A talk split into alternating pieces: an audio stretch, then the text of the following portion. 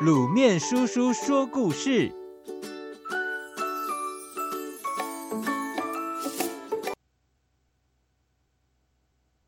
羊脂虎皮。虎王子遇到母老虎。虎王子闪闪是虎国王和虎王后唯一的孩子，很受宠爱与保护。从小，爸妈就帮闪闪把一切安排的好好的。饿了有丰盛的食物吃，渴了有甘美的清水喝。当别的小老虎都跟着爸妈奔跑，在大自然里锻炼自己时，闪闪却一直备受爸妈的呵护。闪闪就像它的名字一样，皮毛闪闪发亮，眼睛也闪闪有神。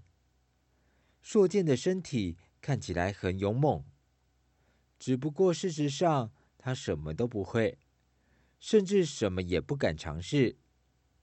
但是虎国王和王后的一个心里一直认为，闪闪是最闪亮的、最优秀的。当虎国王和虎王后年纪大了，他们决定让闪闪继承王位。在虎王国，继任王位是要经过两个重要的程序。第一个是将虎王国所有的成员聚集在险峻的虎牙之下，由现任国王在高高的崖顶将继任国王介绍给大家。这天，虎牙下虎头钻动，闪闪被父母、闪闪被父亲和母亲带到虎牙下。他一抬头。看到虎牙那么高，全身就开始发抖，连身上的一根根虎毛都在打颤。国王和王后以为闪闪只是一时怯场，对闪闪说：“哪位国王都是一样的，一下子要面对那么多的臣民，有谁心里不害怕呢？没关系，习惯了就好。”国王和王后。分别从闪闪的左边和右边夹住抖个不停的他，登上虎牙。站在高耸的虎牙上，闪闪抖得更厉害了。当国王介绍闪闪，推着他站在虎牙最前端，跟大家打招呼，并且接受欢呼时，闪闪只管抖着抖着抖着抖得不停。看着虎牙下老虎们，眼睛也上上下下、左左右右转个不停。闪闪，说话，跟大家说话。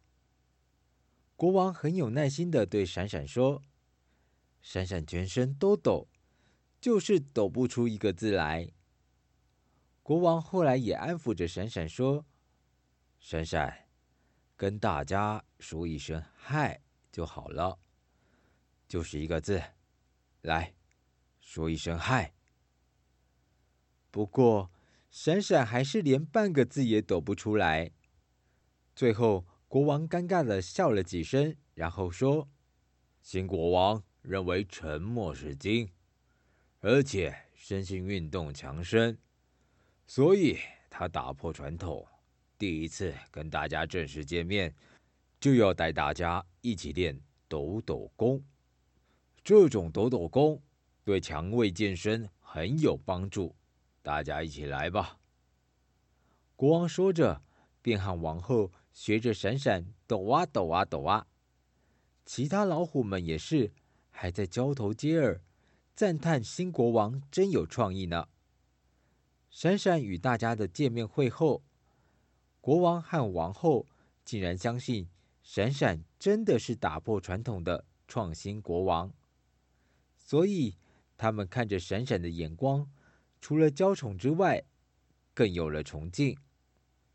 很快的，闪闪即将面临登上王位的第二个重要程序，就是跟王国里所有强壮的青年虎一起从断崖这边跳到另一边，象征的未来，不管有什么状况，国王和全国年轻力壮的老虎都会同心协力护卫王国。跳断崖这天，闪闪还是抖个不停。别的年轻虎还以为王子是为了跳断崖而热身呢。当国王正要喊出“齐心协力跳”的时候，抖啊抖啊抖啊抖的闪闪猛地往后冲，还跳到一棵大树上，前脚抱着粗粗的树枝，继续抖啊抖啊抖啊。所有的年轻虎都讶异的转头看着王子。这时，国王尴尬的笑了几声，胡乱说：“新国王觉得大家太紧张了，太严肃，所以啊，耍宝逗大家，让大家轻轻松松，轻轻松松。”之后，王后也在一旁帮腔。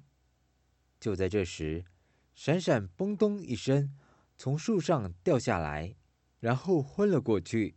急得大家赶紧帮忙送闪闪回去医治休息，一边还赞叹着新国王真是太为大家着想，而且明明不擅长特技，还搏命演出，实在牺牲太多了。